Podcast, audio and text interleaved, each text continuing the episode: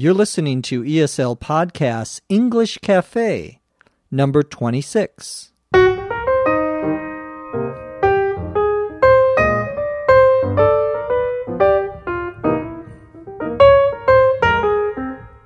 This is English as a Second Language Podcast, English Cafe, episode number 26. I'm your host, Dr. Jeff McQuillan, coming to you from the Center for Educational Development in beautiful Los Angeles in the state of California, here in the United States. On this cafe, we're going to talk about political parties in the United States. What are they called and what are they? We're also going to talk about how we should begin an email in English, and we'll answer some questions. Now let's get started.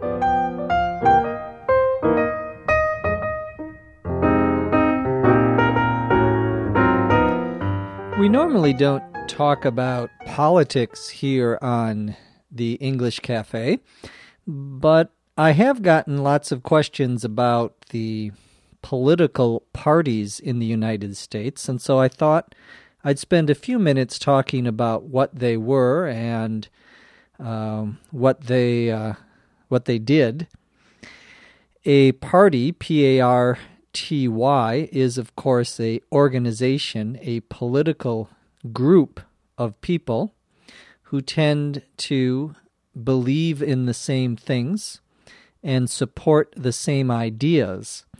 In the United States, the two most important political parties, really the two only parties of any significance, are the Democratic Party, D E M O C R A T I C, and someone who is a member of the Democratic Party is called a Democrat.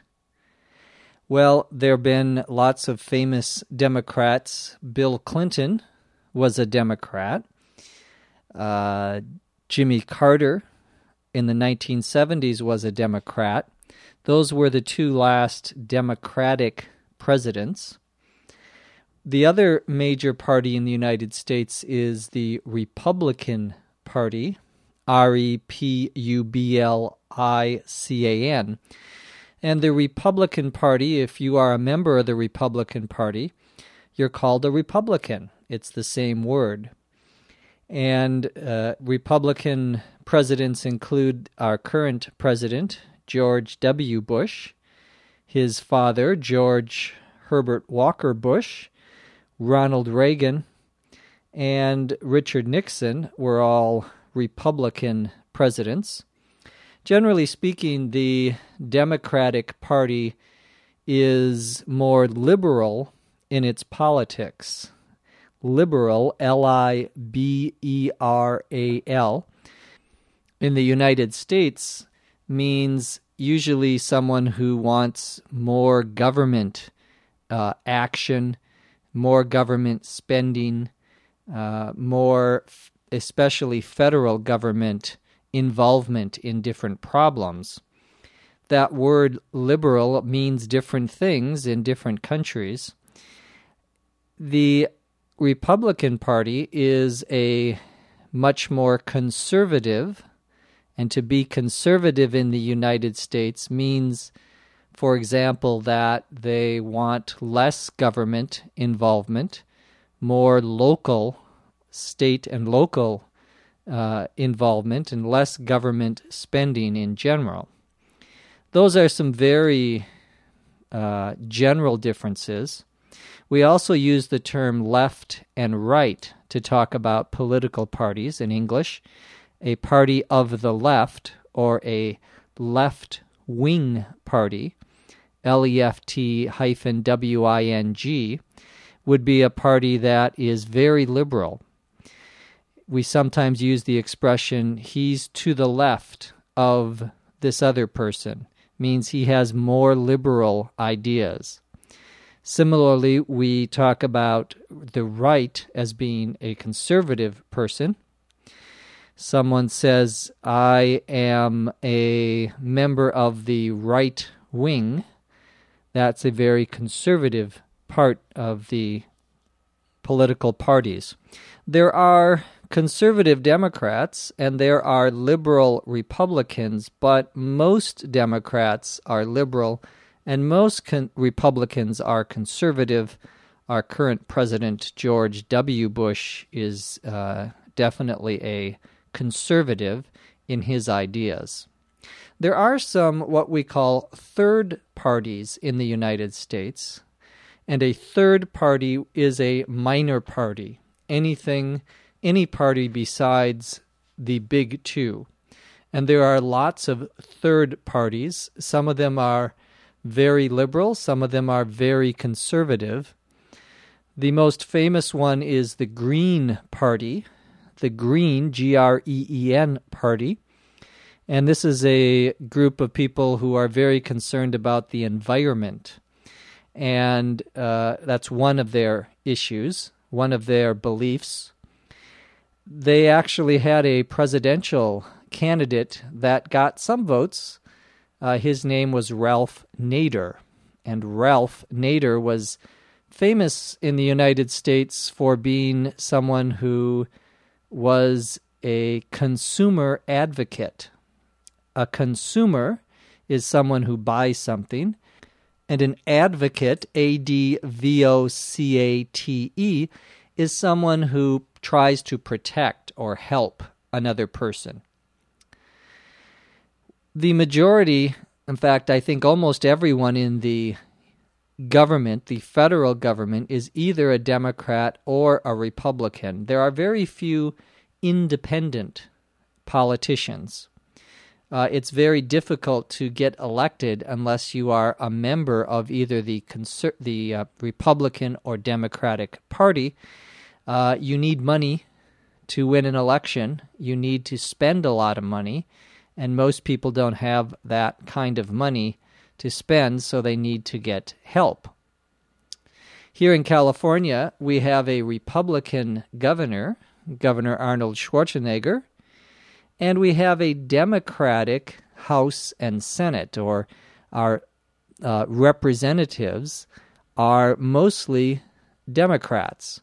And that happens a lot. You'll have a conservative Republican as governor, but the what we call the legislature, L E G I S L A T U R E, the legislature are the uh, representatives from all the different parts of the state. They uh, in California are Democrats, and so that's uh, happens in many different states. I thought I'd talk a little bit also today about how you start an email because I get lots and lots of emails uh, from listeners of our podcast, from you, and these uh, emails often ask me if they began their email correctly. Well, it's not very complicated in English. If it's a formal email, if you are writing an email to someone you don't know, it's very much like a letter. You would say dear, D E A R, the title of the person, and the title, T I T L E, is either Mr. M R or Ms. M S period for a woman. We can also use Mrs. M R S period, although that's not as common. So it would be Dear plus the title, Mr., Ms., could also be Doctor, which would be DR period. It could be uh, Father, which would be a, a, priest in a Christian church, uh, and that would be FR period. Any of those are possible. After the title, we usually use the person's last name. So if the person's name is Ben Johnson, you would say, Dear Mr. Johnson. We would not say, Dear Mr. Ben. We never use the title in English in front of a first name only. You can use it in front of someone's first and last name, uh, Dr. Ben Johnson or Mr. Ben Johnson. That's okay. Although, if you are addressing an email, if you are starting an email or a letter, you wouldn't say usually, Dear Mr. Ben Johnson. We would just say, Dear Mr. Johnson. If it's a very formal letter you or email, we often use a colon, two dots after the name. If it's more informal, we use a comma. Informal emails can use your first name, dear Ben, comma. It's also possible to say hi, hi, with an exclamation point, but that's usually for someone you know very well, and uh, it's not as common. Even for informal emails, the most common form is to say, Dear Ben, comma, or just Ben, just the first name of the person. Those are all ways of beginning an email, either formal or informal. So if you write me an email, you can say, Dear Jeff, comma.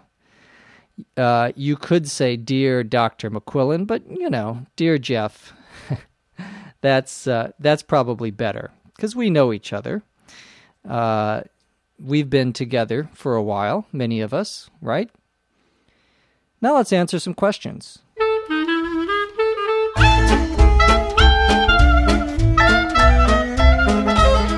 Our first question comes from Martin. Martin wants to know the meanings of the words even, E V E N, and odd, O D D. Well, even is used for numbers uh, and numbers that you can divide by 2. So 2, 4, 6, 8, 10, 12, 156, 2,528. Those are all even numbers. An odd number are uh, numbers like 1, 3, 5, 7, 269, 5,781. Those are all odd numbers. But the words even and odd have other meanings. Even is used sometimes to mean that things are the same or things are equal. So, for example, if you do something wrong to someone, they may be mad at you or angry at you, and they'll do something wrong to you. They'll try to get even. And the expression to get even means to have revenge. R E V E N G E. To try to uh, hurt someone who has hurt you. And when they do that, they may say, Now we are even, means we are the same. I have hurt you just like you hurt me. We very often use even as an adverb, and it's used to provide emphasis or to point out something that's very unusual or strange, something that is surprising or unexpected. Even the girls want to watch the baseball game. If you think that girls don't like baseball, which of course is not true necessarily, but it's, if it's considered surprising to you, then you might say even. Even my father wants to go to the opera. Normally, he wouldn't go to the opera. It's surprising that he would want to go. Odd is also used to mean something that is strange. This is very odd as an adjective, or he's very odd means he's weird, he's strange, there's something wrong with that thing or that person. So thank you, Martin, for that odd question. No, it wasn't odd. It was a good question. Kimmy from Japan uh, has a question about something I said on podcast number ESL podcast 144. We were talking about who pays at a dinner. The woman in the dialogue said to the man that she should she would stay away from this woman, meaning not be near this woman that is, unless you don't mind being her sugar daddy. And Kimmy's question was, what does the word unless mean here? Well, we use the word unless when we want to say that the following statement is not true. We're going to say something that is false. So in this expression, unless you don't mind being her sugar daddy, the idea is that he he does mind. Now this is a kind of a confusing sentence because the expression to mind, M I N D, means that it bothers you. To not mind means that it doesn't bother you. So if someone says you don't mind being a sugar daddy, that means that it does not bother you it's not important to you that you are a sugar daddy. You'll remember that sugar daddy is a man that pays for everything for a woman. Well, in this uh, expression, we say, unless you don't mind being a sugar daddy, meaning here that the person probably doesn't want to be a sugar daddy. So it has a negative uh, uh, meaning.